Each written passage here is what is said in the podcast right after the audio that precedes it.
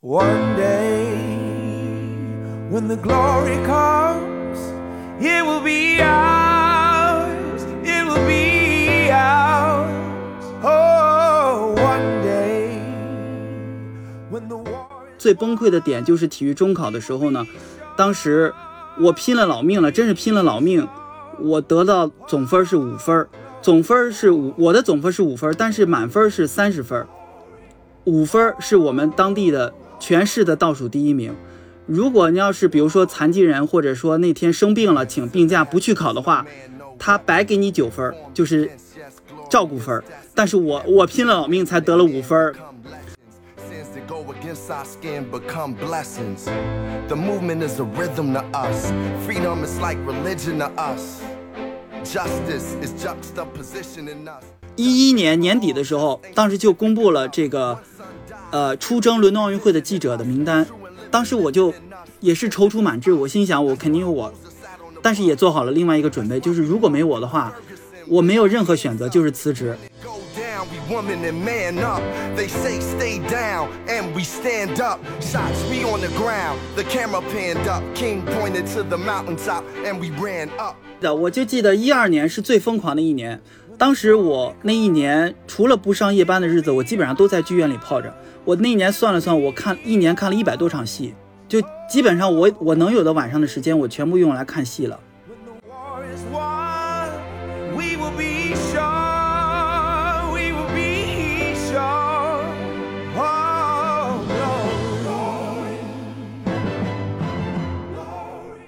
其实当时去去巴西之前还是挺危险的，然后没有订到提前订房间，然后我后来就订了一个贫民区里面的一个情色酒店。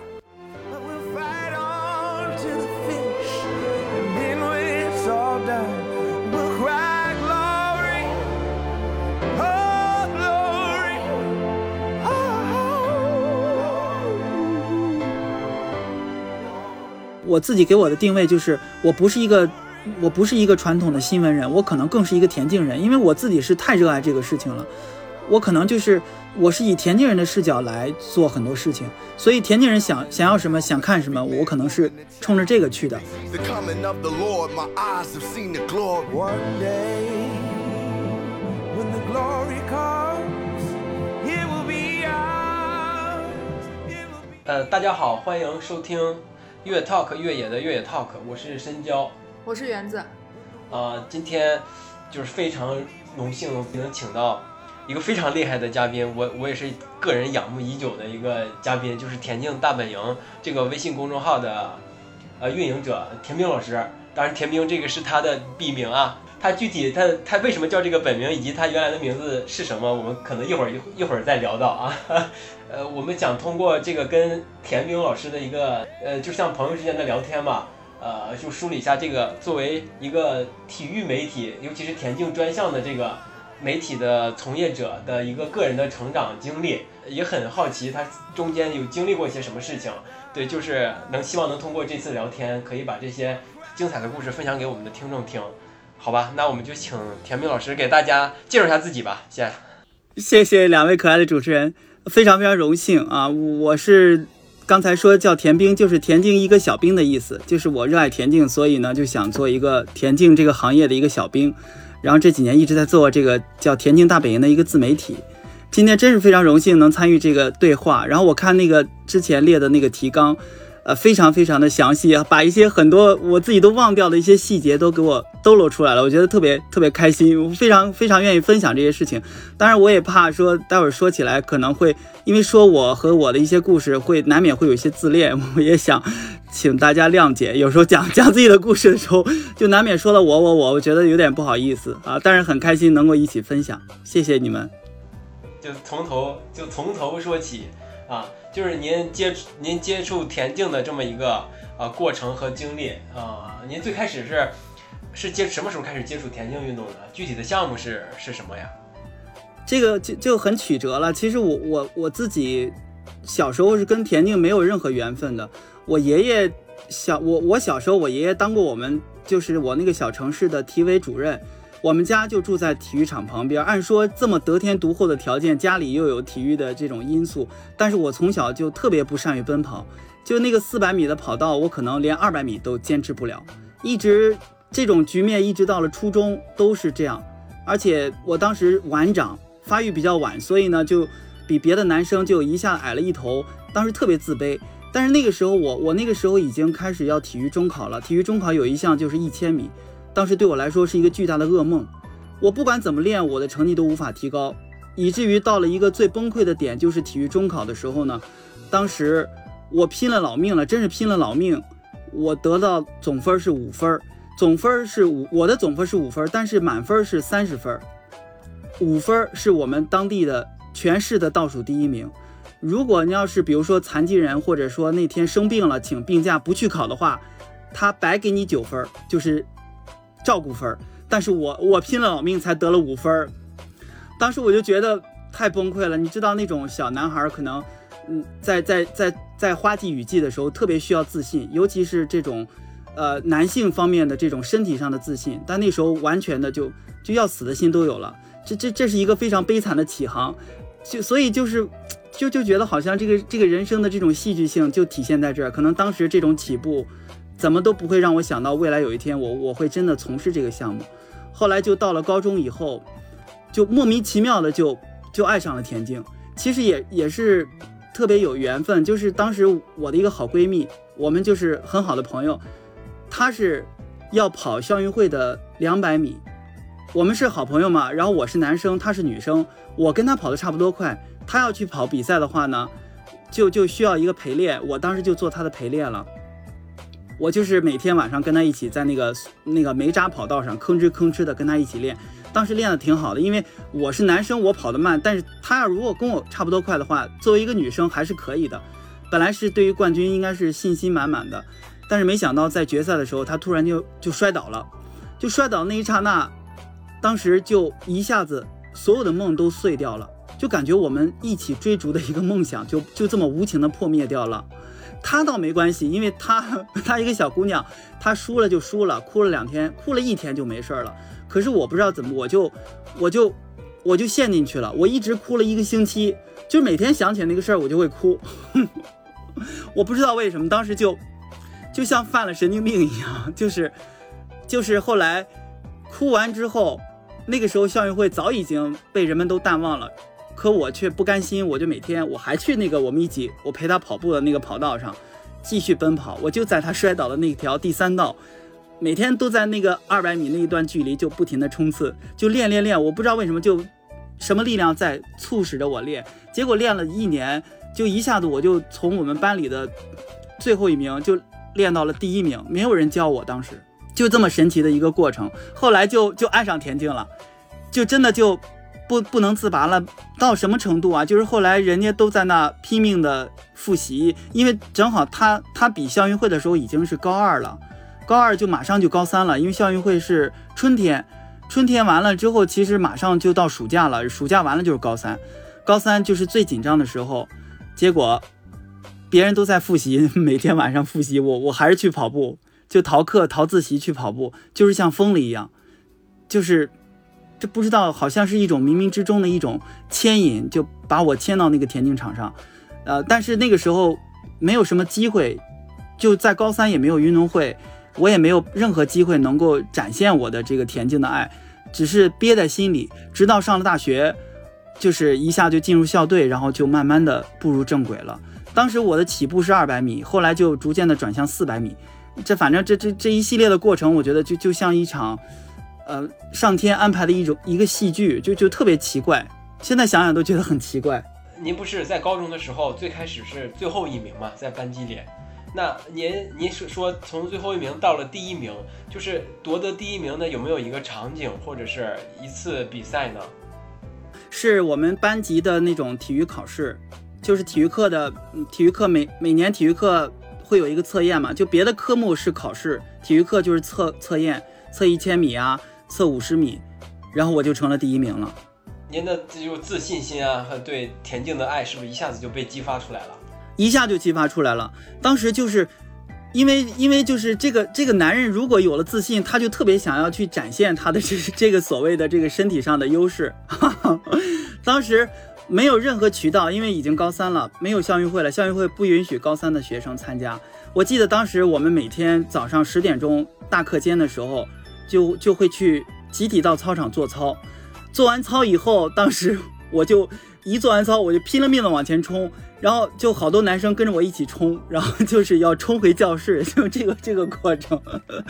当时特别有意思。我我就说那个学校，它实际上是一个在那个郊区的一个学校，还有好多那个野草，那个操场上就就感觉像是一一群傻子一样，就在那个草上狂飞。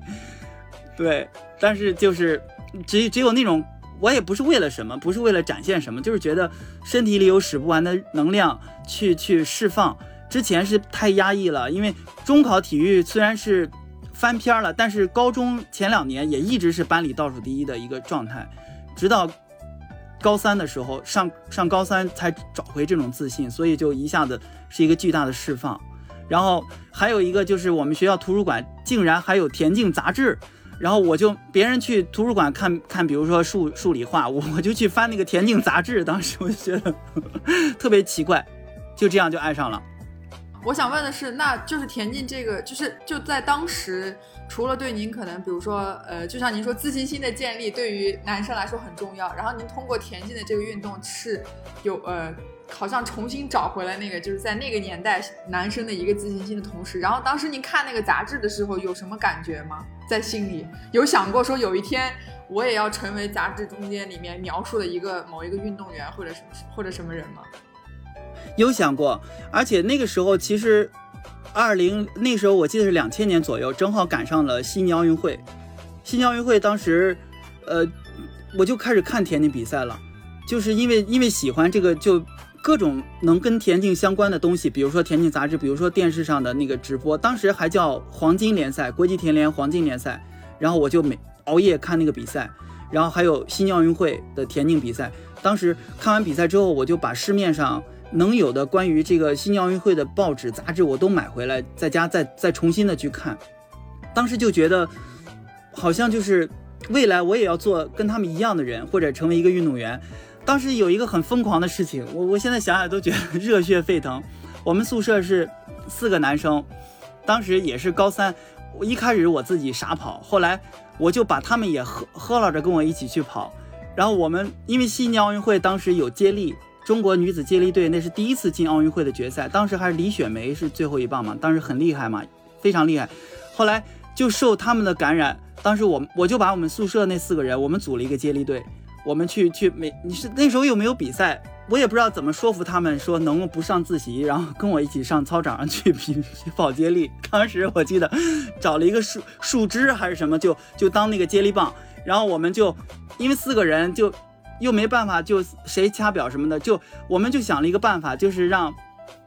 第二棒的那个人他发令，他在第二棒那个地方他发令，发令完了第一棒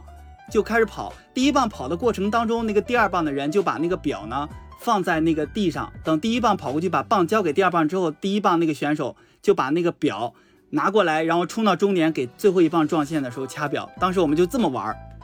然后就特别刺激，就模仿那个。当时接力队的那种感觉，我跟我跟他们讲，我说第一棒那个人怎么怎么跑，第二棒怎么跑，然后我们交接棒怎么怎么弄。当时我们学校条件很差，那个时候夜里根本就没有灯，操场是漆黑一片的，我们就完全的在那瞎跑，但是但是就非常开心。那您就就是呃，就是高中结束了就进入大学之后是是就开始专就是相对呃专业或者是相对。嗯，就规律的在训练田田径项目，就两百米、四百米。那您大概练到了什么程度呢？就是想过要职业化的路吗？当时想过，当时一入校呢，当时我记得到宿舍里头，然后我们四个人就说梦想嘛，每个人说梦想，还是四个人一个宿舍，然后别人就说这个说那个，我自己说我的梦想是是奥运冠军，当时就说我是奥运冠军，当时他们都都挺挺挺那个。就是有点那种，觉得我是在开玩笑吧，就是有点痴人说梦的感觉。因为那个时候我学的是文科嘛，我是北京语言大学，我是学中文系的。而且又不是什么特长生，我们学校也不招特长生，就是普通的学生，然后就是学文，就不可能说有这样的一个梦想。但是我就这么说了，后来就是非常也是非常偶然和戏剧吧。当时我我一本来报志愿的时候，我就看到了我们学校那个网站上有体育场的样子，当时我就想，我一定要去一个带塑胶跑道的体育场，嗯，学校。结果我一看我们学校有塑胶跑道，我就特别开心，我就 我就说我没我没有报错报错志愿，然后当时因为那种自信在嘛，后来就上体育课的时候我就自告奋勇，我说我要去当那个体育课代表，然后后来老师就让我当了，当时我我不知道怎么样加入校队，我也不知道校队的水平怎么样，就是在第一节体育课之后呢，然后老师说所有人跑一圈。解散就下课了，然后我就当时着急上厕所，我就拼命的跑，跑跑跑跑了一圈，完了之后我到终点了，我就走了。我一看后面那个第二名离我还有一百米呢，就是四百米，然后我跑四百米，后面才跑三百米。当时这这一幕就被我们学校那个校队的教练，就是就是对我非常非常重要的，就是我们的教练李妈妈，她就看到眼里了。然后后来。这个就我去上厕所，完了之后马上就冲到体育老师的办公室，我就自告奋勇说我要加入校队。然后就是那个李妈妈，接接待了我，她就上来就说你就练四百米嘛。然后我就开始开始了正规的这种训练了。当时，那您就是参加过什么就是相对专业职业的比赛吗？我我是这样的，也是也是很有意思。我们学校因为是呃文科院校嘛，就是整体上男生又少，然后。而且大家都是学文的，整体这个其实氛围不是特别有利于体育的这个这种发展。呃，之前的成绩都很差。我们去参加北京市高校的比赛，当时都是打酱油，就是包括我大一那时候比较幸运，当时就赶上了两届北京市高校的比赛。然后这两届呢，基本上都是去打酱油的。我们老师说，如果能够就是有一个成绩就不错了。但是每一次基本上都是垫底儿那种状态，然后这，然后后来这个这个我们的老师就不停的带我带我，到我大二的时候就突然之间就有起色了。大二那一年我一下就拿到北京市的第一百米的第三名，当时就一下子就就让老师找到了巨大的自信，就是因为之前我们都是垫底儿嘛，后来结果就拿到奖牌了，然后慢慢的就就是大学里是另外一种自信了，就是之前可能就是从一个。呃，特别弱弱鸡的一个男孩，到一个稍微有点体体育基础的男孩，然后后来的这种自信，就是从一个打酱油的状态，到能够去冲金夺银的一个状态，是到这个水平了。然后后来就是啊，老当时，当然我们那个比赛它是分为专业组和非专业组，我们是非专业组的，他那个专业组都是那种有特长生啊，有那种专业队挂靠的，所以他们的水平很高。我们的水平呢，就是呃，基本上就是。普通学生练到一定水平，练到比如说国家二级，就基本上能拿到名次的这样的一个水平。后来就是就是我们这个李妈妈就就就把我练到一个国家二级的这个运动员的水平，然后大二就拿到奖牌了，第三名。但那个时候我跑的是一百二百，虽然说老师当时在一在我一入校是让我去练四百米，但是当时我觉得一百二百特别拉风，就尤其是一百米，我我就想我我试试一百米。后结果结果也正是也随了我的心愿嘛。我上四年大学，四年校运会，我都是一百米的冠军。然后，然后但是就是我大二的时候拿到的也是北京市的一百米的第三名。然后大三的时候我是踌躇满志，我说我我跟当时大二跟冠军只差零点一秒，就差十公分的这样的一个不是十公分一米左右的差距。我说我我大三好好练一练，我应该能拿冠军。结果到大三呢。我不仅没有拿到奖牌，我我我连领奖台就是不仅没有拿到金牌，我连领奖台都没有上去。当时就给了我非常大的打击。当时我提升了很高的那个水平，已经比比大二要好很多了，但是还是没有站上领奖台。然后大四大三到了结大三马上要结束的时候，我说背水一战吧，我就我就改练四百米嘛，因为我只有大四一年的机会了。我想，如果你你在这条路上，就如果能实现一个很高的目标的话。那就那就必须要去尝试一下。当时我就想着说拿到一块北京市的冠军。后来大四我就去转向了四百米。虽然那个时候我已经在实习了，当时一在我我们学校是在五道口，然后我实习的地方是在就体育总局这边，是中国体育报，就是非常远的距离。我每天要从学校骑车一个多小时来上班，然后没有办法训练了。后来我就下了班以后都。九十点钟了，我就在路灯底下跑，那个时候是那种状态。但是当时我就想，如果大四我拿不到北京市的冠军的话，我就会遗憾终生。结果后来大四还真让我拿到了，虽然那状态特别不好，但是我真拿到冠军了，然后就实现了我们学校历史上第一个就是中国学生的在北京市高校拿冠军的这样的一个第一第一人嘛。因为之前我们学校北京语言呢，它有好多外国人，好多外国人里面有有很多那种。就比如说是某一某国家队的人来中国学汉语，然后他就到我们学校里来了。他可能他有基础，所以他参加高校运动会的话，他有的人就拿到过金牌。但是中国学生自己培养的中国学生拿到冠军的，就是我是第一人。然后我就实现了梦想，我就觉得这条路真是太曲折了，太有意思了。就是每一步好像都无法去解释那种戏剧性的安排。那那当时那个田径运动对那个时候就是在上大学的你来说，你觉得它给你带来最大的收获是什么吗？就你有想过这个问题吗？就从高中你从倒数，就像你说倒数倒数第一名跑，就是在体育这方面，一直到最后你代表就是代表学校在北京市拿了一个冠军，就这整个这个过程，田径运动给你带来最大的收获是什么？就是让我我觉得是让我找到了人生的方向了。因为之前高中的时候，虽然说那个时候。啊，练出来一点水平嘛，但是也就是就是玩玩闹闹，就是，但是那个时候就觉得好像自己以后可以去去去参加比赛啊，去甚至奥运会啊，包括大一刚开始的时候还有做梦说要比奥运会，但是后来大学呢，其实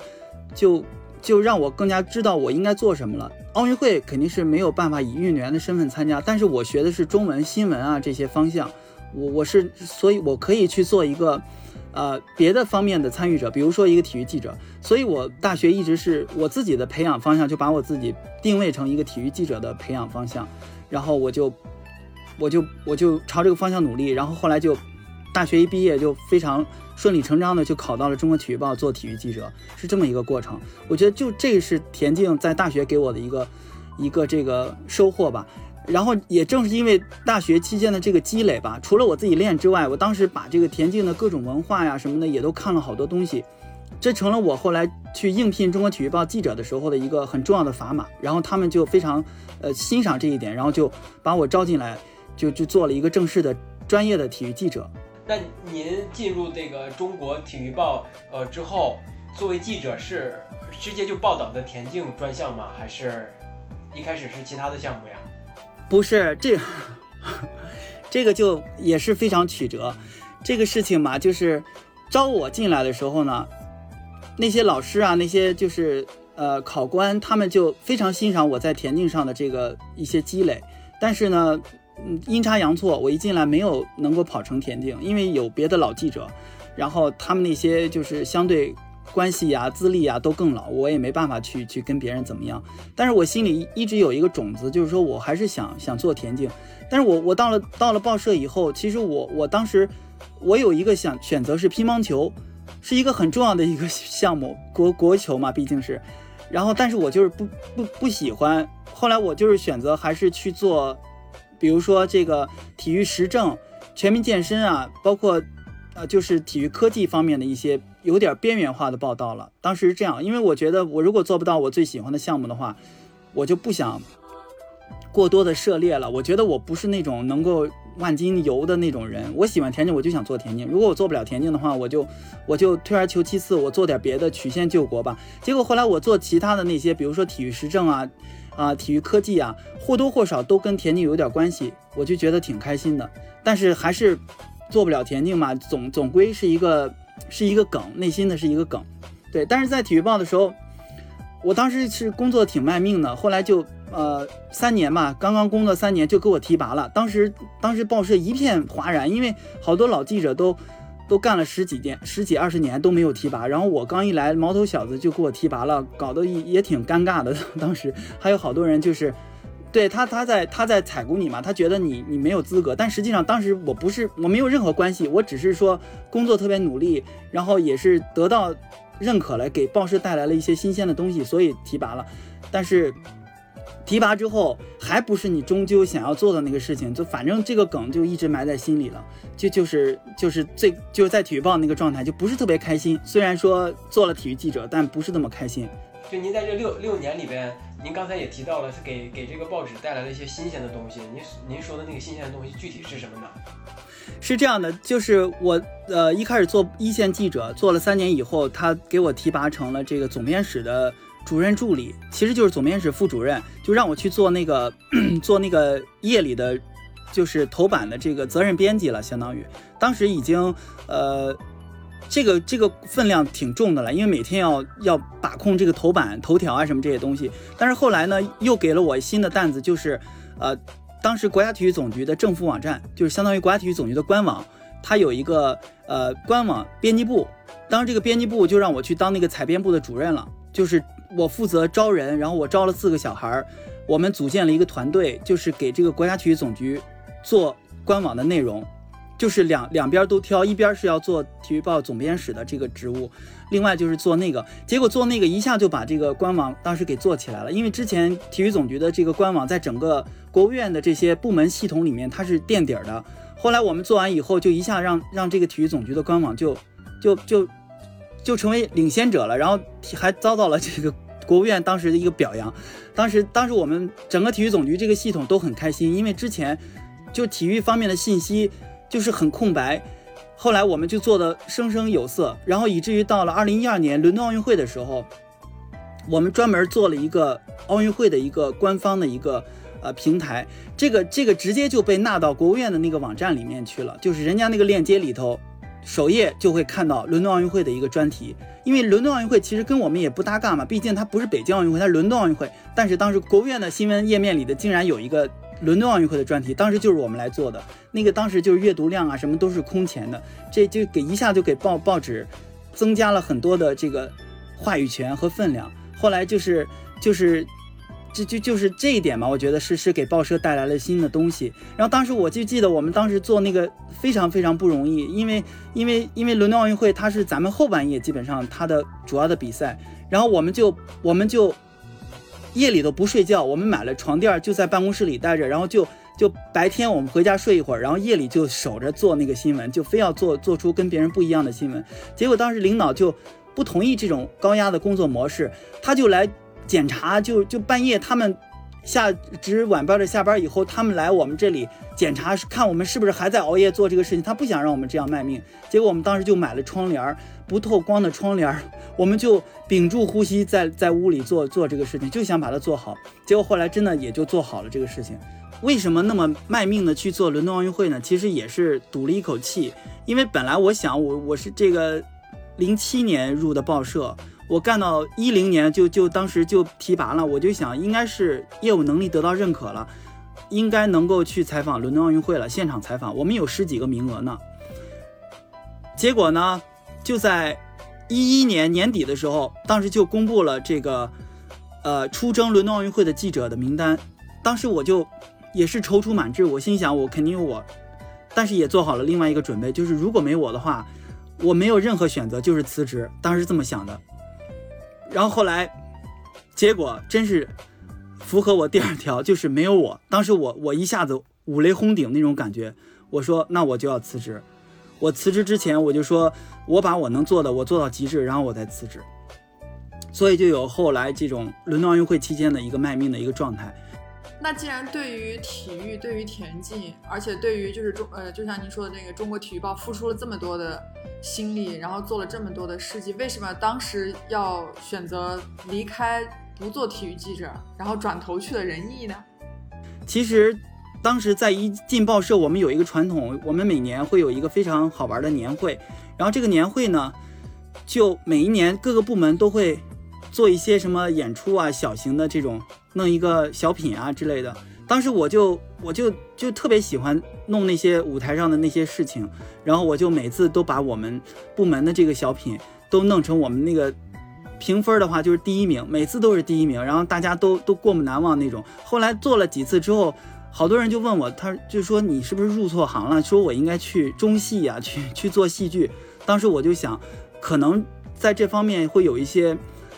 有可以做一些尝试吧，然后因为刚才说了说我要辞职，但是辞职的话，我不想灰溜溜的走，我就想，那既然戏剧能够说能够得到一部分人的认可，我就试一试戏剧吧。当时我就，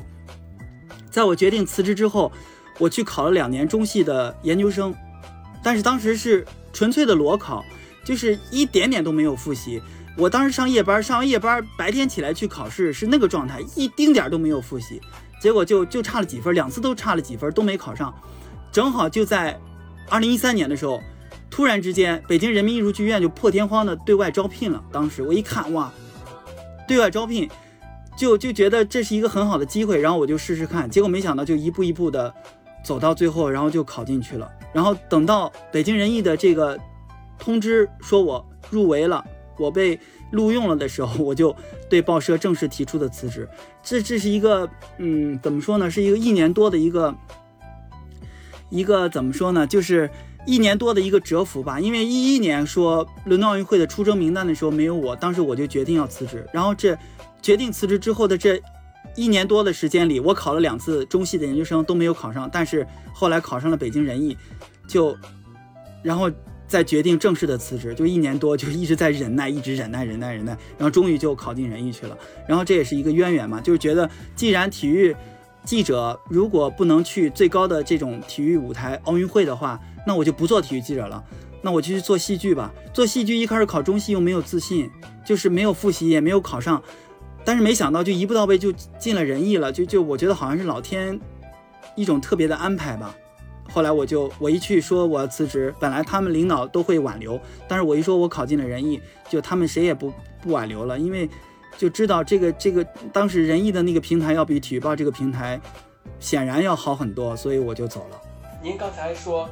您您在戏剧上的天赋，或者是呃被别人看的被别人看到了，对吧？那您平常除了本职的工作和田径相关的兴趣之外，在戏剧上会有一些日常的积累吗？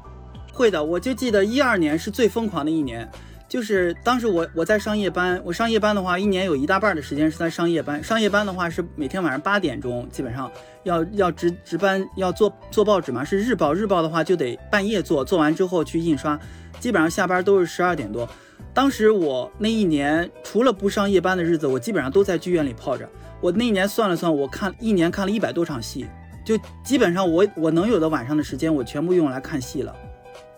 然后所有的积蓄也都用来买戏票了，当时到这么这么一个程度，所以就就有一种一夜长大的感觉吧，就是因为每天都在看，每天每天都在看，就好像就就有点符合那个十一万小时的那个理论哈，就是一万小时，如果你你比如说你每天花十个小时做这个事情，那可能你就呃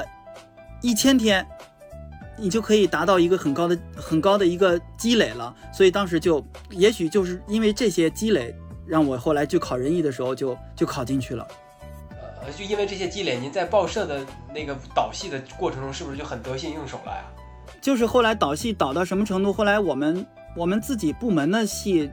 导的，就是每一次在我们报报社自己内部的年会上，就是每一次都是很多人喜欢。后来以至于我们报社去参加那个呃体育总局的演出的时候，报社直接就让我导我们体育。体育报的这个戏，然后去拿到体育总局去演出，也是能得到那边的很大的喝彩。后来我就觉得，就是这又是给了一种自信嘛，因为你说这种艺术啊或者体育啊，其实就是呃能够得到认可，就会带来很大的自信。那您在进入人艺之后，是具体负责就是哪方面的工作啊？也是在导戏这个部分吗？嗯，没有，当时当时我那个部门叫做呃演出中心，演出中心它是一个管理剧场。去运营演出的一个部门，然后我自己具体的岗位是叫演出策划。演出策划呢，就是说，呃，剧场里头每天演什么，就是由演出策划来安排。然后当时，呃，具体的工作呢，就是说我我世界各地的去看戏、挑戏，然后觉得那个戏呢不错，能够符合北京人艺的气质。能够有票房，能够带来一些影响力，然后把那个戏引进过来，然后最终呈现在我们自己剧场的舞台上，是这么一个过程，也是特别有意思。就是当时就不停的看戏，不停的跟各个世界的剧团去沟通，就觉得哪些戏可能会有达成合作，可能会带给北京的这个文艺市场带来一些新的东西。当时做这个，那那时候，呃，田径在在你的心目中是不是以？有有被淡忘吗？还是说有时候其实时不时还是会也会同样也去关注，比如说田径相田径相关的一些新闻啊一些内容？对，就还是会经常看。那时候一三年，呃，一三年的时候，我是一三年五月份得到通知进人艺的，因为一三年正好有莫斯科世锦赛，当时呃，在我离开，因为这个世锦赛每次媒体记者的申请是很早之前就进行了，当时我就想我我试试，我就从我国家体育总局官网的这个身份去申请一下世界田联、国际田联，去去采访这个莫斯科世锦赛，结果没想到就给我批了，批了以后，但是。没办法，因为我我我后来五月份进了仁义，我就没有办法去莫斯科了。但是我就全身心的在家里看了比赛，就是还是放不下。就是虽然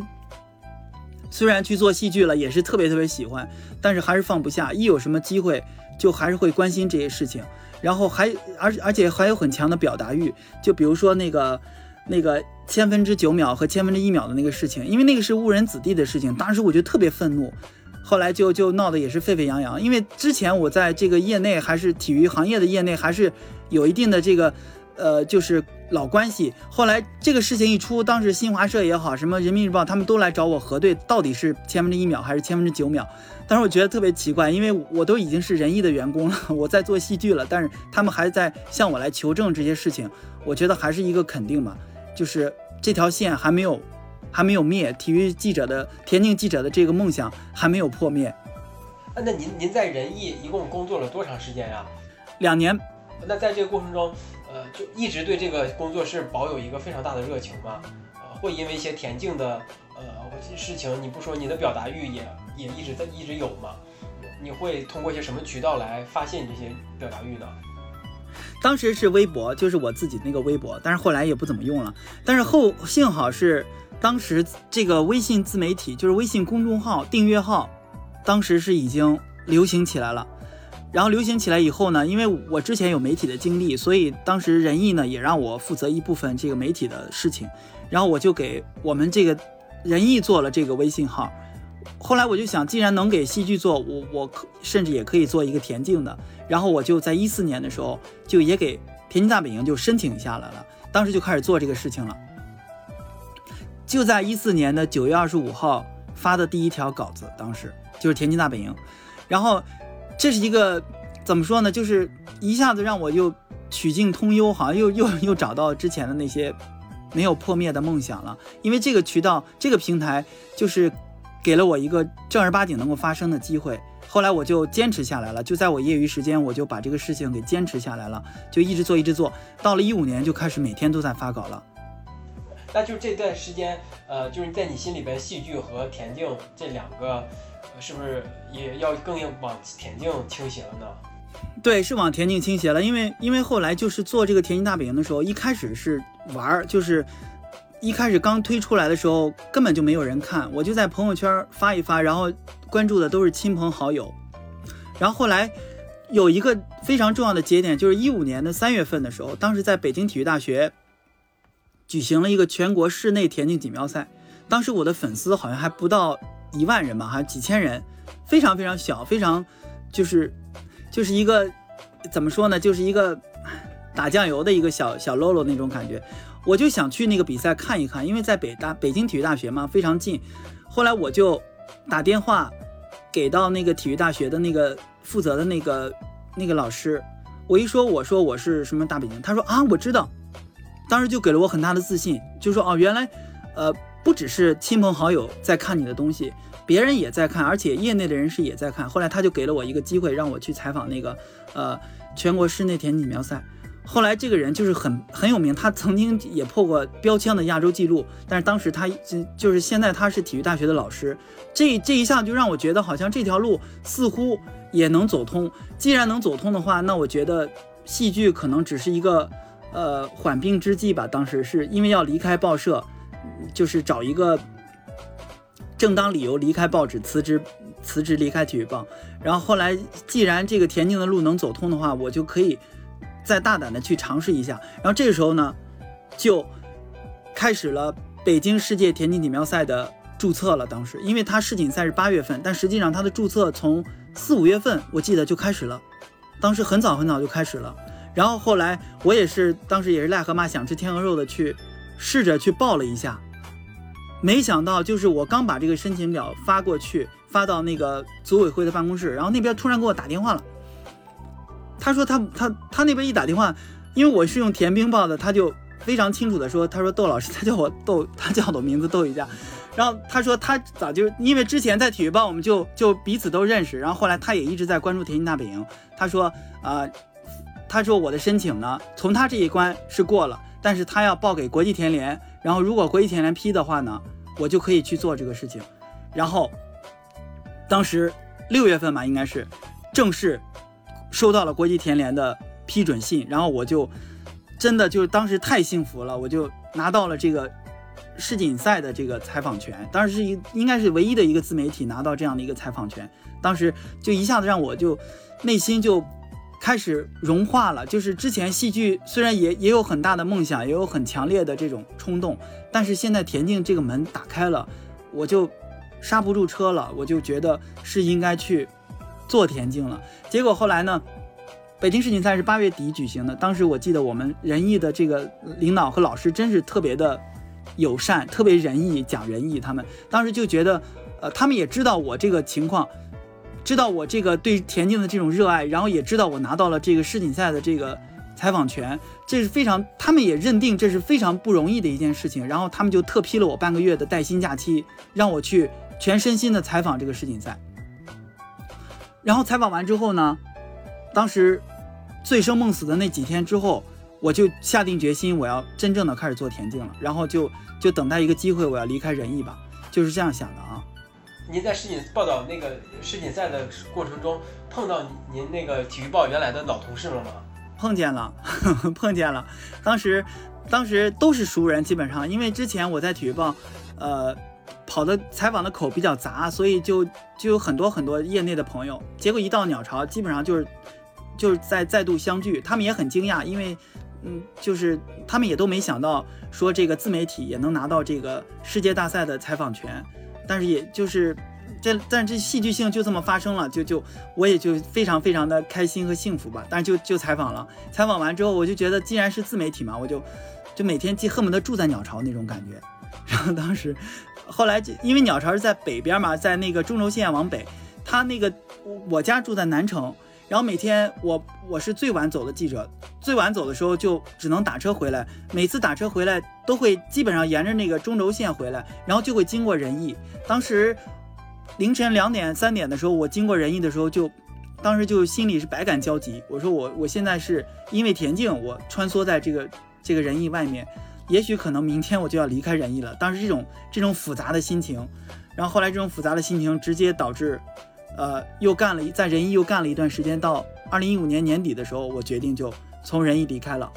哎，那您当时的戏剧梦想是什么呢？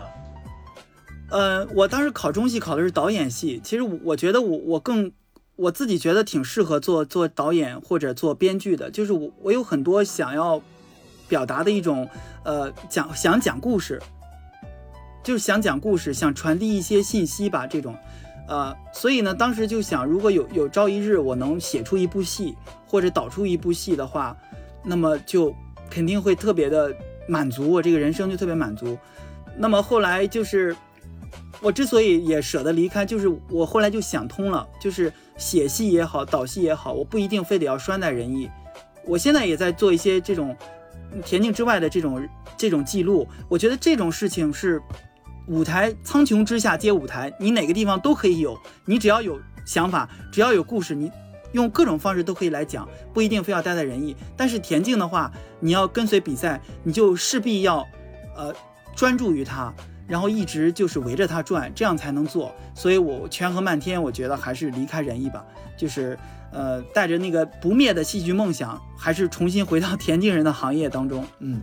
那嗯，如果您心里一直有一个，比如说当编剧，像您说想导一部戏的这种想法，那在最初就定位想要做田径大本营的时候。是有想过，比如说会以这种，比如戏剧的这种方法去讲一个田径的故事吗？就你想通过这个大，就是田径大本营这个公众账号，到底想要表达一种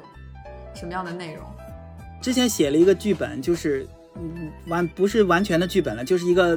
比较详细的大纲，就是讲一个田径的故事。我觉得田径虽然是一个，呃，怎么说呢，一个体育项目，但是它能折射太多的东西了，就是可能每一个田径人。他有他的体育身份，但他实际上更是一个呃各种各样的这种灵魂的集合体。所以我我就想，呃，不能光从田径讲田径，就是这个比赛可能除了田径之外，它在社会、在人文、在灵魂层面还有很多很多东西。这是我们一般的这种媒体所忽略掉的，就是可能一场比赛我们就报成绩了，谁是冠军我们就捧谁。但是实际我觉得我我眼中的田径不是这个样子，所以我我现在也是我是会带着一种戏剧的色彩去去做这个田径的这个事情。我觉得田径人当中不是说好成绩的人才值得去对社会歌颂，可能他的人文、他的灵魂的价值、他的这种精神的层面。如果是更感动人的话，那即便他是倒数第一，他可能也是值得向全社会去推广。所以这可能就是我我后来就一直在做田径大本营的一个理念吧。那您在二零一五年年末离开仁义的那个那个时候，是不是已经开始在准备二零一六年的里约奥运会的报道了呢？没有，当时也是没我没有想过说奥运会的申请注册会提前那么多，当时也是一片茫然。正好我有一个朋友。他他做了一他的那个他的老板做了一个基金会，就是一个文化传播、对外交流的一个基金会。然后那个基金会呢，正好缺一个缺一个人，就我就说以此作为一个跳板吧。正好那个朋友需特别需要我帮忙，我就去那边干了一段时间。然后那个时候还是一片茫然，我不知道奥运会是是一个什么状态。直到二零一六年的元宵节，对，是元宵节。我突然才想起来，说奥运会注册是不是该开始了？那个时候距离奥运会只有半年的时间。然后我就给那个国际田联的人写信，写信的时候，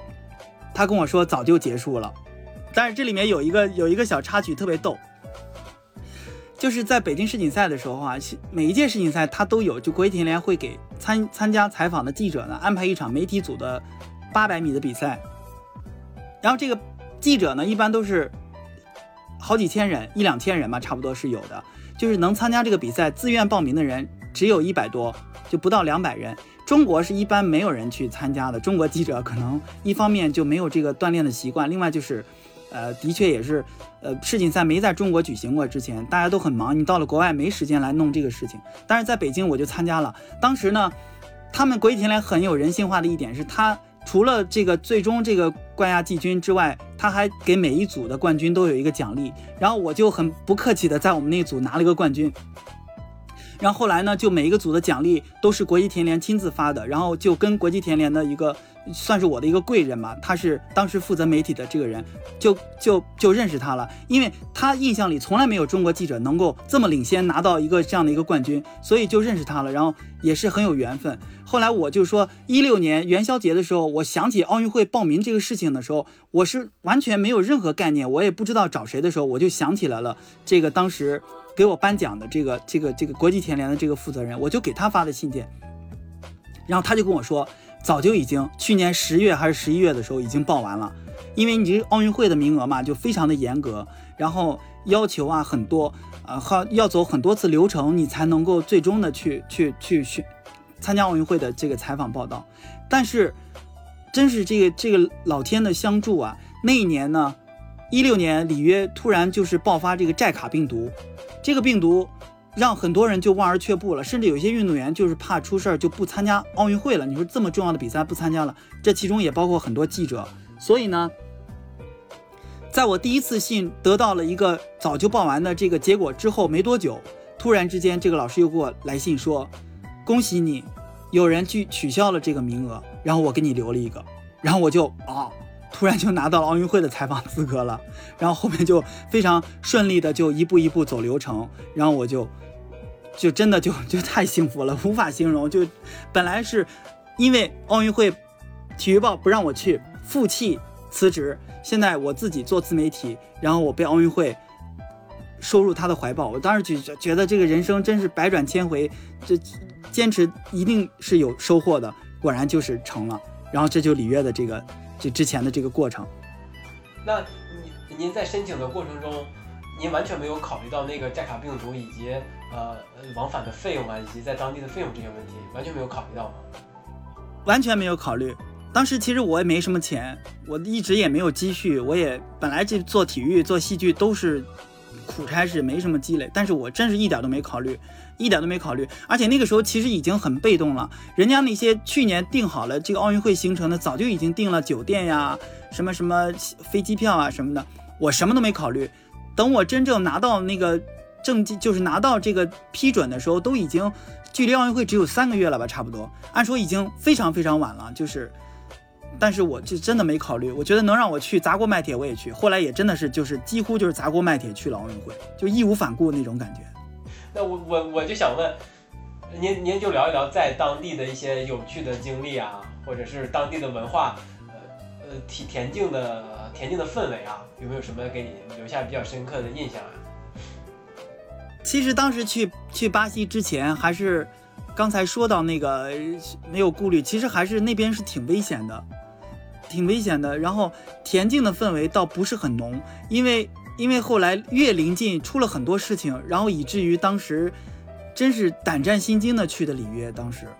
后来因为当时我没有订到提前订房间，然后我后来就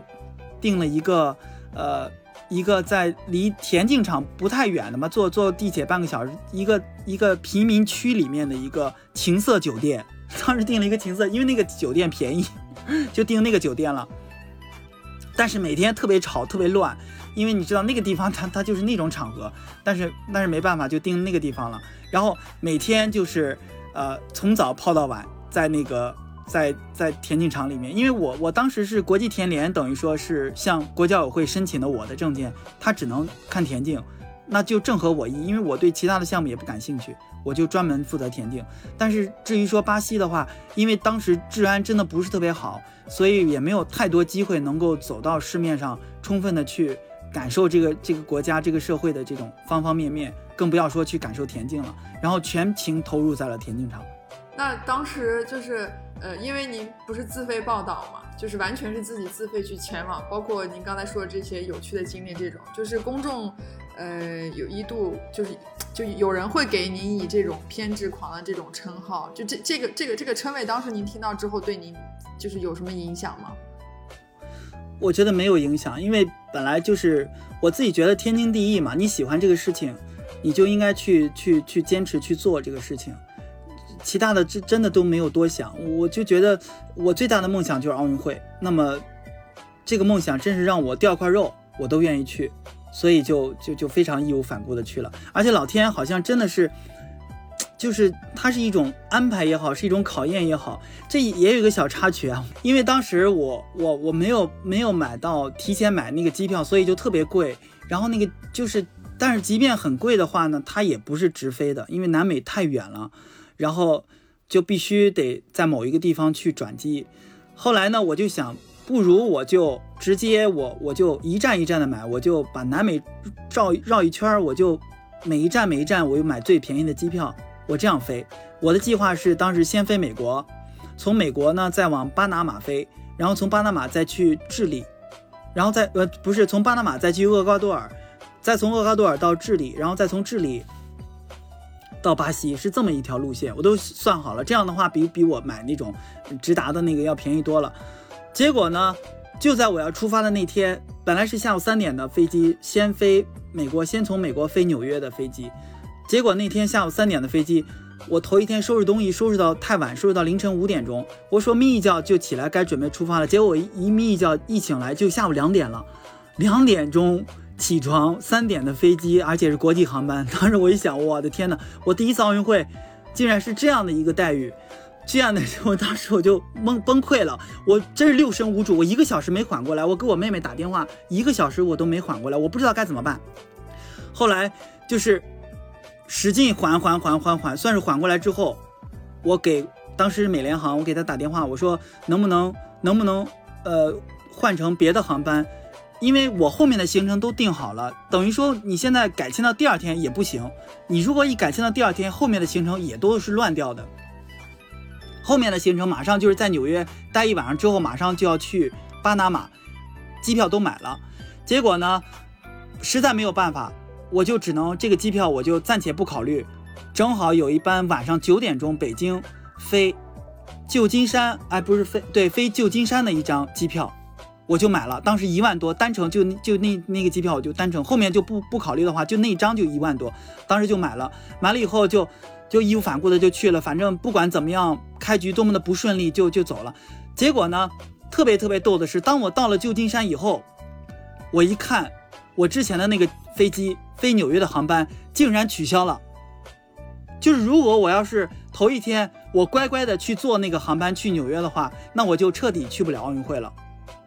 所以我就在想，我说老天怎么会这么会安排？结果更妙的是，本来我纽约飞巴拿马那张机票是都是顺理成章的下来，结果那张机票不知道系统出现了什么 bug，那张机票最后没有订成，等于说那张机票也没有损失，因为没有订成。而头一天那个北京飞纽约的那个航班，因为它取消了，所以我拿到了全额的退票费。等于说，如果没有这么一个波折，我可能就去不了奥运会了。因为如果那样的话，后面全都乱掉了。结果我就在想，我说哦。就没想到，这真是百转千回，就非要跟我那么多的考验 才能检验这种真心，然后就去了，对，然后就去了。后来就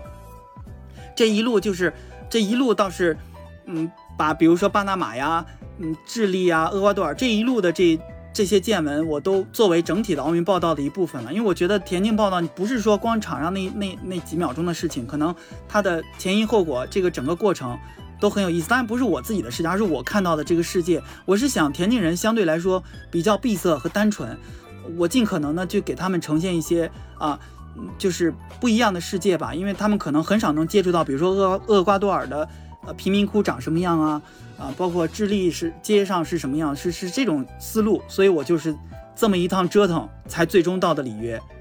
就是报道奥运会是您的，在田径报道的一个相对来说是一个比较终极的一个追求。那当您到了真的到了里约之后，有没有尝试一些过去在体育报就已经想过，或者是在做呃在报道世锦赛的时候已经想过的一种什么特殊的形式啊，或者是一直想想用的形式，或者是内容方式？呃，在里约有有过新的尝试吗？在田径报道方面，有过。我一去里约，我自己的想法就是。我要呈现的是从来没有呈现过的内容，就是大众媒体，尤其是电视直播看不到的内容。所以呢，当时我一去呢，就先去投奔了国家队在里约旁边的一个小城的训练基地，我先去看他们的训练了。当时因为那几个国家队的那几个领队和教练对我很好，他们就收留了我，然后我就在那先至少先把这个赛前的训练。就是捕捉了一下，而这些是我们日常的报道中见不到的，因为当时里约就相对比较危险，很多记者都不去那个地方了，因为要驱车很很长时间，我坐了五个小时的车才从里约到那个那座小镇。然后真正到了奥运会比赛开始的时候呢，我就想我我尽可能的去呈现角落和那些可能很重要，但是别人从来不会关注到的地方，比如说我就赛前我就先把场馆的内内外外。我走了一遍，包括他赛后的按摩室啊，呃，然后运动员的更衣室啊，就是热身场啊这些地方。因为我想，可能很多人喜欢奥运会，甚至他也有奥运会的梦想，但是他可能没有机会参加奥运会。那么他是很了很想去了解一个奥运选手在奥运场上的一个全过程。所以呢，我如果能把这些带给他们的话，可能是一种补充吧。就是你看到的场上的那十几秒的那个，比如说百米决赛的画面之外。你可能也想去了解一些他们赛前是什么状态，赛后是什么状态。然后就非常非常幸运的是，就是在一百米决赛那天结束以后，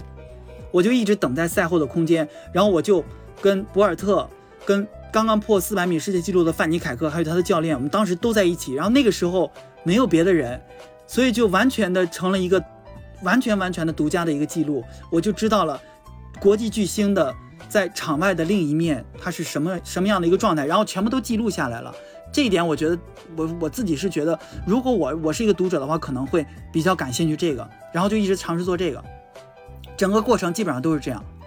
嗯，那您刚才说，就是您到了里约之后，就是您更想呈现的是，比如说，就是可能奥运会一些角落的地方，或者是本来我们正常人看不到的地方。但是在那个时候，其实你有这些想法，应该是出于自己对于。可能就是怎么说，就体育报道的这一片自己的一个算是私心，但是你有考虑过说，如果我把这个真的发在，呃，就是我的我的公众账号上，会不会有这么多人真的会去看呢？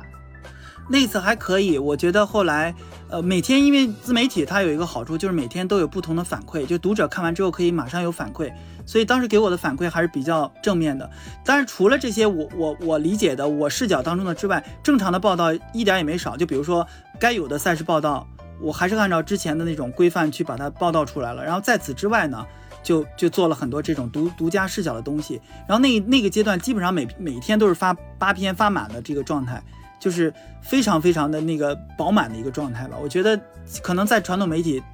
就一天发一篇就不错了。但是当时是是那样一种投入的状态。那您当时的田径大本营有多少的粉丝量呢？就是影响力怎么样呢？当时我记得也不是很多，可能也就三万多吧。当时粉丝是三万多，但是有好几篇稿件好像阅读是一万多。一两万的阅读量，我觉得当时这个比例还是还是比较可观的。但是当时我都不在乎了，我觉得奥运会，我站在那个赛场上，我我就记得当时我拿到证件，我站在赛场那一瞬间，我就在说，如果这时候我死在这儿，我也没有遗憾了。所以就是就是这个状态啊。所以至于说影响力啊、流量啊，当时真的什么都没考虑。那那就又说回到刚刚您说，就是也是因为。就是这次，就是就一个小的插曲，然后像您说刚就跟博尔特跟大明星有了非常近距离，并且可能很就很安静的情况，并没有外人在的这么的一个一个相处，是不这个会不会给当时您打算要去做就是博尔特退役的那个采访埋下了一个就之前埋下的一个伏笔啊？对，是的，因为我觉得呃自媒体，我自己给我自己的定位是，可能传统媒体它没有那么多的自由，它必须要呈现一些。规范性的东西，但是自媒体可能不是这样，就是它可以更加灵活、更加全面的去做一些事情。而且我自己给我的定位就是，我不是一个，我不是一个传统的新闻人，我可能更是一个田径人，因为我自己是太热爱这个事情了。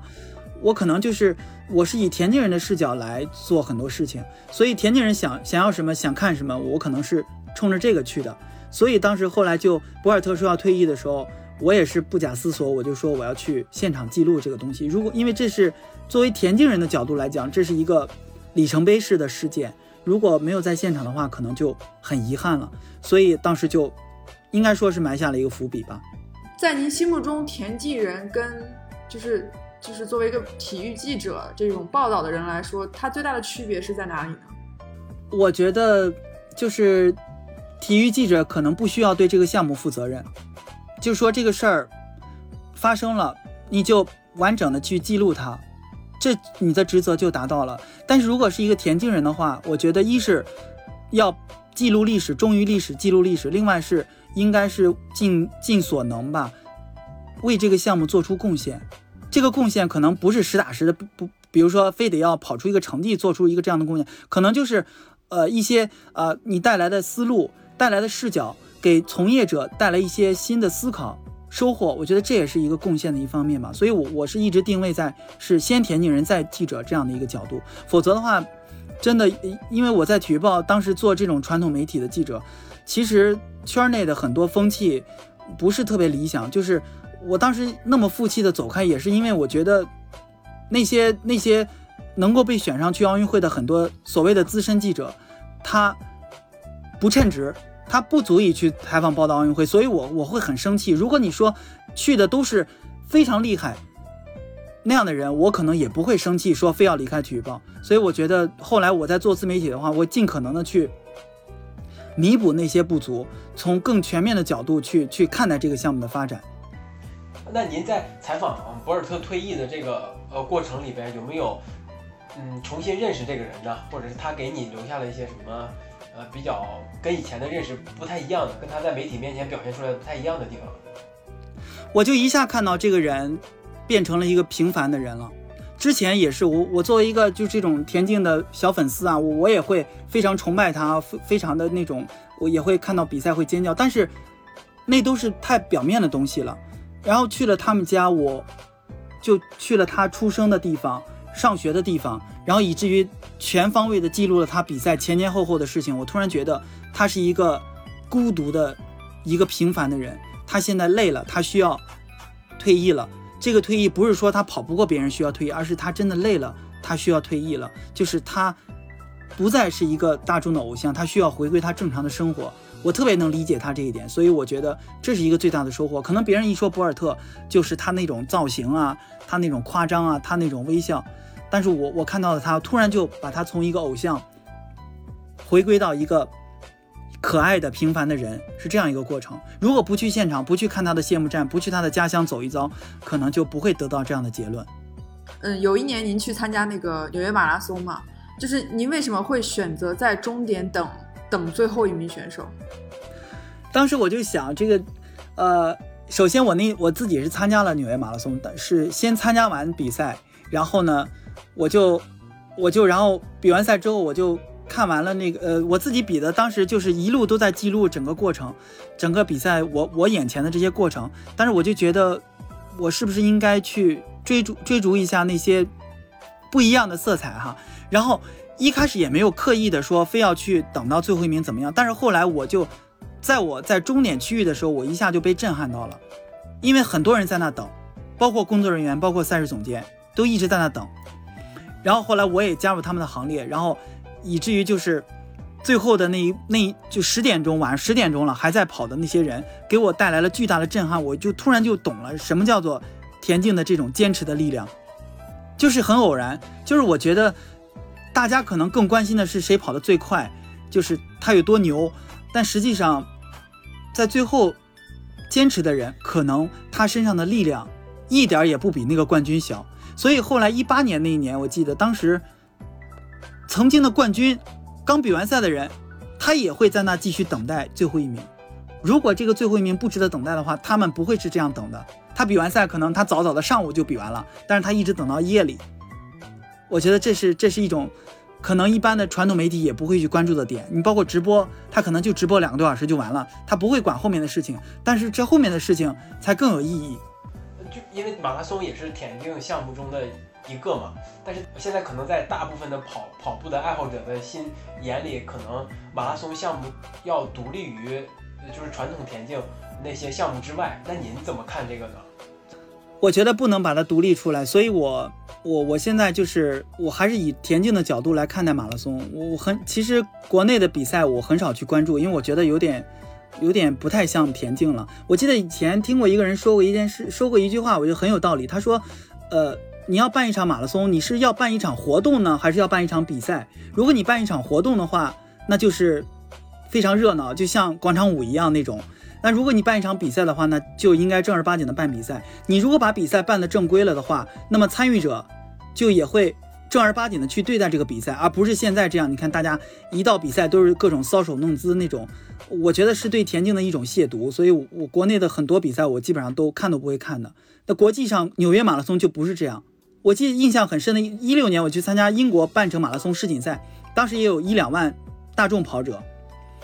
我也参加其中了，我既是采访又参加。我在其中，我说我路上拍几张照片嘛，我拍的是比赛的过程，我想记录一下。当我一站出来的时候，我就觉得我无地自容，因为所有人都在认真的跑，不管是什么水平，都在认真的，没有人下来拍照，更不要说咱们国内这种自拍呀这种。我觉得那是真正的田径，就是你你这个参与，你是参与真正的竞争，而不是花拳绣腿的参与。所以，国内好多就把马拉松非要独立成一个单独的项目，好像田径只有马拉松才有意义，我觉得很无稽之谈。那我们就是再说回您的那个田田径的报道上来，那就说到啊，就是一八年的雅加达那个亚亚运会，因为呃，因为我我看到了一点，这个可能是跟您之前也也可能有，但是我没有看到，就是我看到这个，您说在有报道说您把那个韦永丽的失败。是放在你你你自己这这个说什么前前面的信息没有传递的特别到位，就没有特别了解到对手。您觉得这个体育记者的职责也包括这一点吗？就是他他对他对需要对这个负责吗？需要对呃选手的失败或者是什么负责吗？你觉得这是有必要的？对您个人来说，我觉得从传统体育记者来讲，呃，应该是没有这个必要的。但是因为我跟韦永丽是非常好的朋友，然后包括我自己对我自己的定位，其实我是想为中国田径做贡献嘛。我就想，那既然如此的话，其实应该去做他们的眼睛。这也是很多人对我的一个评价，就是我刚才说到那些博尔特的家乡谢幕战也好，里约奥运会的那些不同视角的呈现也好，其实是给很多人一个呃新的视角。好多读者留言就说我的这些报道成了他们的眼睛，然后就这个给我很大的这种呃慰藉吧。其实我也是这样想的，包括韦永利，包括其他的对手，我可能会格外留心咱们。这些国手的这些对手的情况，因为知己知彼才能百战不殆，但是他们没有能力或者没有太多精力去关注到对手，所以我我我是觉得韦永利这次失败，因为我之前对那个巴林选手我自己没有倾注太多的精力，我不了解他。如果要真的早早的做好一些准备的话，我们不至于去这么被动、这么悲惨的输掉比赛。那您觉得这个？您这种使命感啊，是天生的吗？还是在某一个时段，或者是因为某一件事情被激发出来的？我觉得有点像天生的嘛。其实就跟这种田径跟戏剧，其实就有点类似了。田径的话，呃，戏剧是有一种表达，其实就是也是为了呈现一个这个戏剧人他眼中的一个世界。他呈现这个眼中的世界的目的，不是为了让表现他自己，而是可能会引导别人有更多的思考，甚至。引导别人不断的进步。那田径人，我做这个事情也是这样，就是可能我带给他一个视角，然后就跟那个戏剧的表达是一样的，只不过是我把这种表达呈现在这种赛场之上了，这种表达。所以就是我觉得有点冥冥之中的这种感觉吧，就是本能性的。我觉得那当然这是有点说是因为这是中国队运动员，我要向着中国队运动员，其实也不不一定是这样。有时候我也会帮一些国际上的选手，我不是说非要帮他去拿什么冠军，拿什么成绩。比如说，有时候可能你帮他拍到了一段慢镜头，或者你拍到一个不同视角的他的比赛的过程，可能就会对他的比赛，对他未来的发展有所帮助。我觉得这样的话，我自己的使命感就达到了，我就很欣慰。那您刚才提到说。嗯，就是您希望为中国田径做出做出贡献。那您指的这个贡献，是不是就是您刚才提到的这些？就是不管是从另外的视角去给专业运动员或者大众都提供一些可能更全方位的这个报道，这个在您看来是在为中国田径做出就是你的一份贡献吗？呃，一般咱们现在转播技术也发达了，这种媒体也越来越多了，包括自媒体也很多，但是可能。再先进的技术，它不一定能够完全呈现出一个完整的田径。包括现在你说这个田径记者，有几个人是练过田径的？可能百分之一都不到。那如果你没有练过的话，你呈现出来的东西势必会会可能不一定能够完全满足田径人的真正的需求。所以我想更多的去记录和捕捉这些东西。另外就是很多时候。刚才说的那些转播也好，别的媒体也好，不在现场。那如果我去了的话，那可能我的这些记录真的是直接对他会带来一些不一样的这种体会。好多比赛都是这样，只有我一个人在，只有我，只有我一个亚洲记者在。苏炳添的很多比赛就这样，你如果你不现场记录的话，可能他以后就不记得这段历史了，可能中国田径也就不记得这段历史了。但是幸好我在现场，至少能够。不管说拍的好坏吧，是有一个东西留下来了，这是其中一个贡献吧。另外就是，呃，因为大家对田径还是缺乏了解，如果你能用一个呃，就是更加更加全方位的视角去呈现田径的话，我觉得也是有助于去去。让社会更加了解田径，让更多人来走进田径，所以我觉得这一点又又有点像之前我做戏剧的那种表达是有点像了。我现在就有点偏向于把很多能够推向全社会的这种题材，去真正的去撇开田径的属性，往人性啊，往这种灵魂的层面去去引导，因为我想让更多人去了解田径的东西，包括纽约马拉松那个最后一名，其实他就已经超越了体育的属性了。这种责任感，以及您就追着中国田径队，所有比赛中可能只有您一个记者，呃，是因为这样杜杜兆才主任当时才会关注到您吗？他是跟您一直会关注您吗？他一直在关注，对，后来就一一开始我并不知道，我也不会跟领导去去去跟领导聊天什么的。后来就是在里约奥运会的时候吧，当时因为队里对我挺好的，就就接纳我去赛前的训练营，然后我们就就聊天了。他就说，就说那个说我的报道给他们带来了很多的东西，他们很感激，所以他们就想支持。就一开始的话，就是呃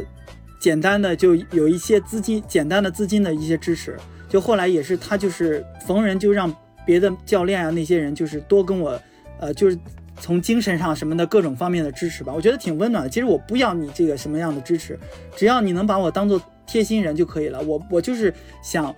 陪伴着中国田径，陪伴着这些运动员成长，他们圆梦了，我也就圆梦了。我就这样一个过程。而且他呢，杜主任呢，他就是一个很有眼界的人。你要如果比如说一般的领导，就就可能他就会他觉得啊，你你是一个自媒体，你算什么呀？我我我我可能还还嫌你给我找麻烦呢。但是他没有，他觉得这个人，你不管你什么来头，你什么平台，你为这个项目做出贡献了，他就应该感激。所以这一点真是，在我那个时候给了我巨大的精神力量。嗯，你现在在运营田径大本营这个自媒体的时候，就会考虑一些除了内容创作之外的一些关于运营上的东西吗？呃，例如组建一个团队呀，啊，或者是呃用视频去其他的呃视频视频渠道来来来继续扩大你这个影响力吗？或者是想想往大众，或是让它破圈，去让更多的人知道这个平台。我是一直有这个想法，但是也是就是有心无力，就是生活里很多各种事情弄得也，我现在也没有太多太清晰的思路。我想明年的话，应该会会有一些新的变化吧，因为我想做满一个奥运周期，然后然后再去考虑一些新的变化。明年我打算就就搬到南方去，然后开始组建团队做一些事情。因为现在虽然也做了那么多年了，也热爱田径，但是我我觉得还是很多地方就是太需要学习了，需要积累的东西太多。而且我现在没有没有什么运营的这些东西，也没有，我基本上是很排斥这些外面的资金的，所以呢也没有办法去去养团队。也许等我以后，等明年奥运会之后，全运会之后，真正的去把它当做一个经营来做的话，会有下面的安排。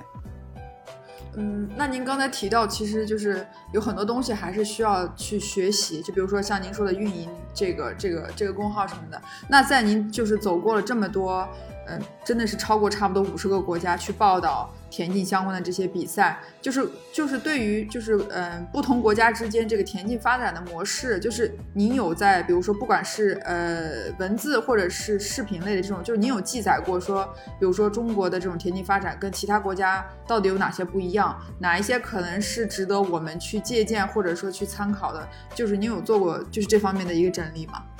这个很呃，对我来说，我觉得很很重要的一个事情。刚才说到这个眼睛的事情，其实有时候田径不是说去看这个人比赛的情况，不是这个这个眼睛，可能我自己更多的是把这个比赛的全貌，把这个比赛的特点带回来，然后在国内去推广和普及。所以这也是我后来去的很多比赛，其实根本就没有中国队的选手，但是就是因为那个比赛很经典、很传统，或者说很有意义，我就去做那个比赛。对，比如说美国的好多比赛都是百年老赛，我专门去采访那个比赛，根本就没有中国选手，但是我就会把他比赛的筹办呀、细节这些东西记录下来。我就想说，如果是好东西的话，如果中国也能有这样的比赛，那是一件很有意义的事情。那这个是不是就可以解释，就是呃你说的那句，就是世就是世界另一端的田径，是可以解释这句话吗？对，是可以的，就是因为咱们国内的话，也许很多项目成绩不错，但实际上我们整个田径竞技这个平台之外的一切的东西、文化的东西、历史的东西，都跟世界相距甚远。所以我想，有时候去国外比赛的话，这也是跟传统媒体不太一样的地方。可能传统媒体，比如说报道刘翔，我就跟刘翔的采访报道，但是我可能就把这个刘翔参加这场比赛的渊源、特点、经验，这所有的东西都一一股脑带回来。但是这个带回来的这个东西，可能不一定完完整整的呈现在我的推送文章报道当中，但是我会把它形成一些经验的总结，在关键的时刻给中国需要用的这些人，给他们以帮助。这样的话，我觉得好东西应该世界上都应该去共享的一些。就比如说奥运会，它是一个很好的一种模式。那后来其他国家也根据这个，借鉴了很多的新的比赛，包括这个波士顿马拉松，就是因为当时波士顿马拉松有几个参与者，有几个创办者，他们是参加了1896年的雅典奥运会，他们看到了雅典奥运会的马马拉松比赛，然后他们回到美国波士顿创办了波士顿马拉松赛。所以我就想。我也可也想做类似的事情，就是把世界上那些好的比赛的经验带回来，让国内这些有心人去真正的做一些东西。那那我们说具体一点，呃，您觉得你觉得中国田径运动的发展，可能会往哪个方向走是比较好的呢？需要向哪个国家某某一方面的先进经验学习呢？我觉得咱们就是在这种文化方面，在理念方面，这是最需要去改变的。因为从训练的角度，从比赛的角度来讲，我们跟世界上真是不差。我们现在每一次大赛都能拿到金牌啊，这些都不差。但是从文化的层面，我们差得太远了。就比如说，就举一个例子啊，咱们国内从这新中国七十多年来，我们有那么多著名的田径运动员，但是我们却没有一场真正意义上的属于民间的田径比赛。就是比如说，我现在我大学毕业了，我想参加一场田径的运动会，正儿八经的比，不是什么职工运动会那种，没有。这就是我们一个很很要命的问题。后来就是在一七年，就是跟陕西田野我们创办了这个比赛，一下子就虽然规模很小，虽然跟马拉松那种体量完全不能比，但一下就打打动了很多这些田径的这些田径人的这种心吧。因为好多人真的是孤独太久了，就是这个圈子啊，虽然人不多，但是每个人都很有真心，但是这种真心就被目前的田径的文化的中国的这个文化沙漠给掩盖掉了。如果有一个机会能够把这些真心给点燃的话，那这个力量是无穷大的。所以，这是我们要集中要做的，就是文化层面的一些东西。另外，就是在青少年这个方面，也是因为中国中国体育是啊、体育系统跟教育系统是脱节的，是两张皮。所以现在讲什么体教结合、体教融合，都是纸上谈兵，因为我们根儿上就是水火不相容的。这就直接影响到我们在田径的启蒙阶段，在青少年田径的这个阶段，就是非常弱的一个状况。我就想，如果如果说真的有好一点的老师和教育，能够比如说作用到我当时上初中的那个时候，我不至于我的起步会那么的悲惨。但是没有，现在青少年我们在田径这个层面上几乎是零，而且田径是运动之母，如果你善待田径的话。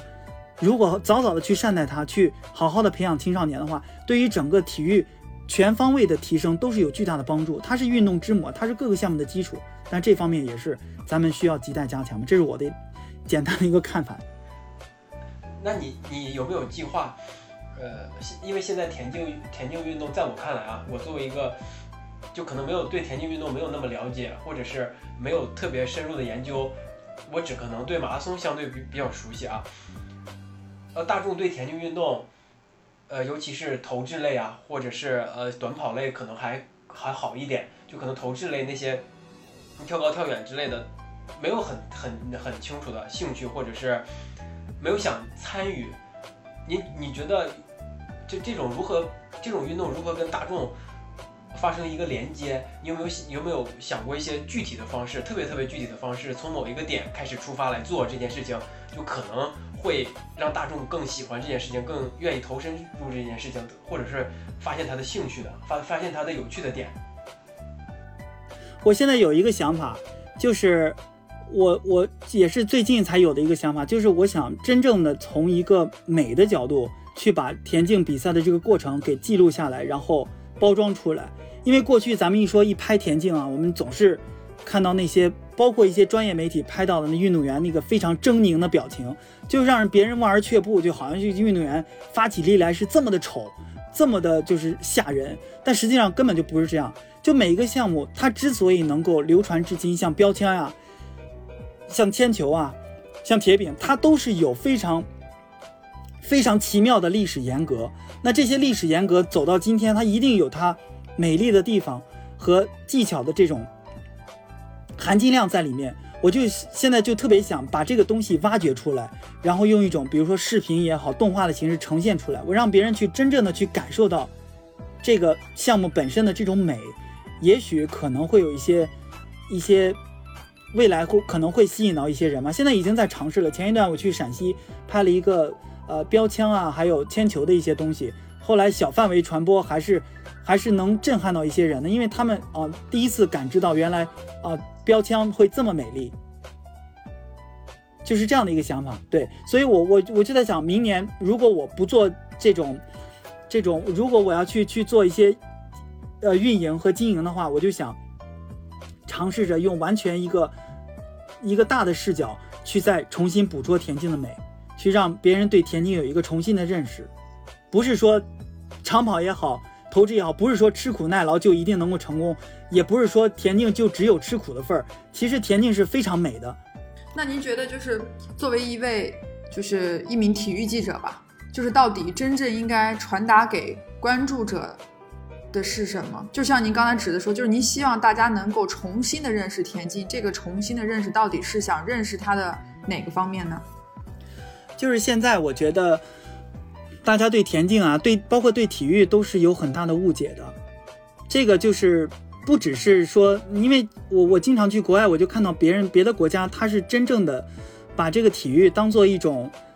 人的本能的一种形式在对待。我们不是这样，我们就算足篮排这种足球、篮球这么火爆的项目，我们更多也只是看客，更不要说田径了。田径首先除了马拉松之外，田径的其他项目，包括甚至包括短跑，根本就没有任何的社会认知度，更不要说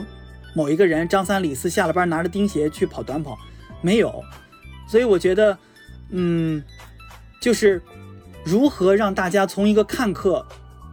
去成为一个真正的参与者。你只有真正的参与，你才能体会到这个项目的魅力。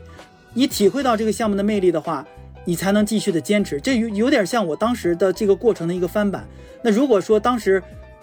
在最早的时候没有那个闺蜜要参加校运会，我不用陪她跑，我不用尝试这种蜕变的过程，可能我我现在可能也是一个非常弱的一个男生，也也不爱田径，就谈田径色变那种感觉。但是后来就变化了，变化以后就我知道它的美，知道它的魅力，我就想把这个这这种过程当中的这个力量，看能不能想办法给挖掘出来。我愿意做田径人的一个眼睛嘛，一双眼睛，就是我想陪伴他们的成长，另外呢，给他们的成长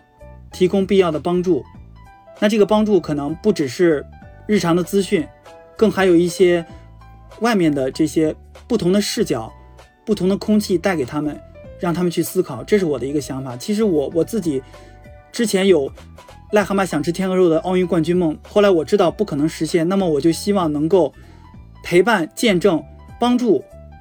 有这种天赋和实力的人实现他们的奥运冠军梦。这样的话，我自己的这个梦想也就实现了。对，这是我的一个想法。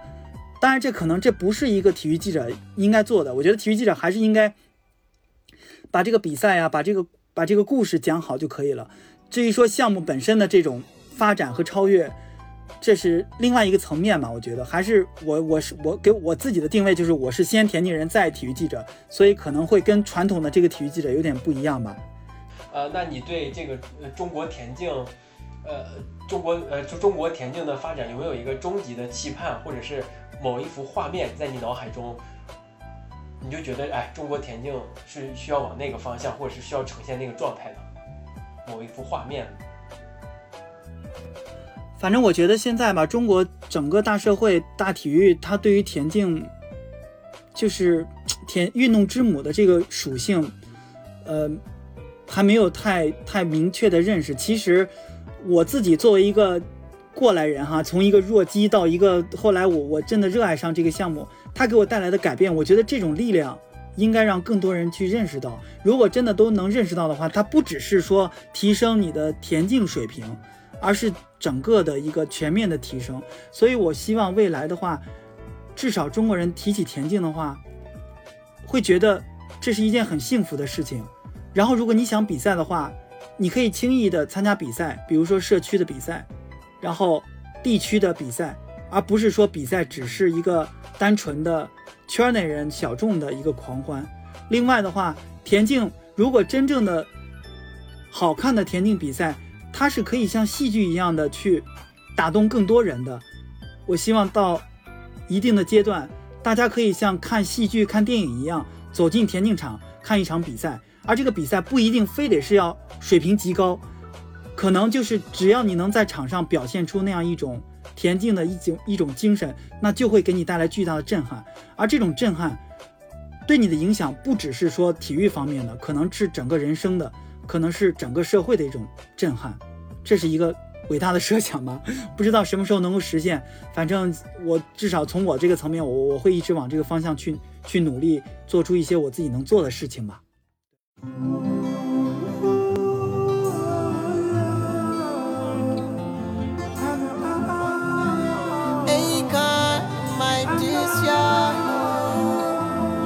以上就是本期的全部内容，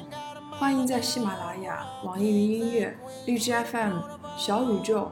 苹果 Podcast 以及 Spotify 订阅并收听我们的节目。本期给大家推荐的音乐是来自阿肯和 mattisiahood One Day，希望大家能够喜欢。我们下次再见，拜拜。Sometimes in my tears I drown, but I never So when negativity surrounds,